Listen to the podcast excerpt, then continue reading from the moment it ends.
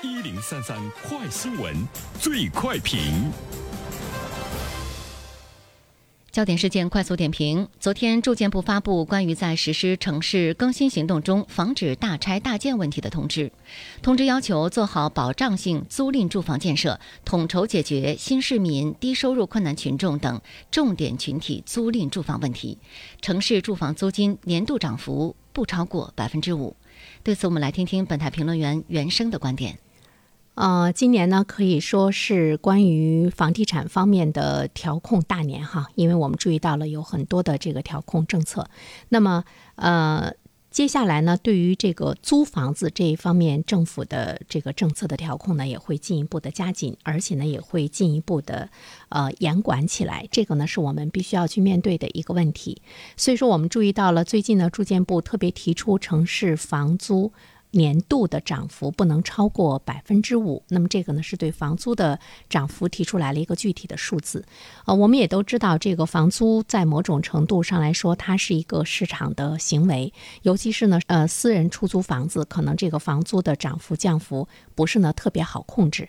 那么在这里面的话呢，其实政府它主要是对呃这个住房保障体系公租房，还有呢保障性的租赁的。住房还有共有产权的，呃，这个住房呢视为主体。那么在这一方面的话呢，对于房租呢是提出来了比较严格的要求。呃，我们都知道在。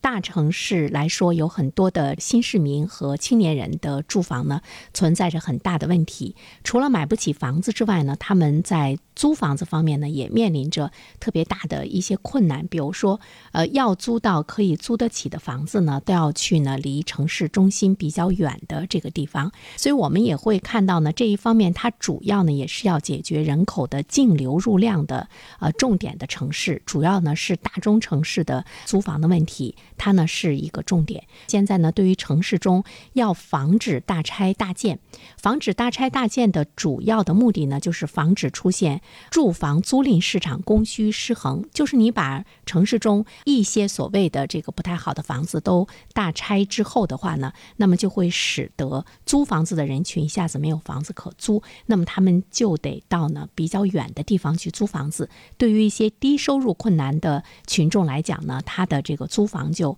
更加的困难，所以从政府的角度上来讲，一方面呢。它是要防止大拆大建的问题。另外一方面的话呢，它对城市呃住房的这个租金的年度涨幅不超过百分之五，也提出来了非常严格的要求。现在呢，对于我们国家来说，正在抓紧推进解决人口净流入的重点城市。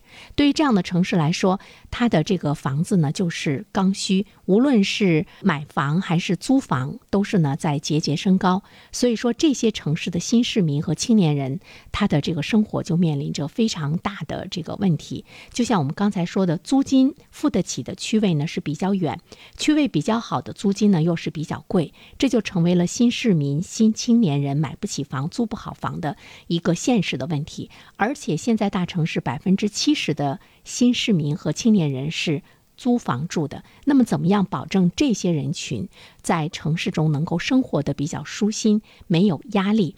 怎么样能够提供更多的小户型、低租金的住房？其实呢，也是给政府呢提出来了更高的要求。所以说，解决新市民青年人的住房问题，它也是体现了各级政府的一种职责所在。怎么样让你的这个城市能够留住？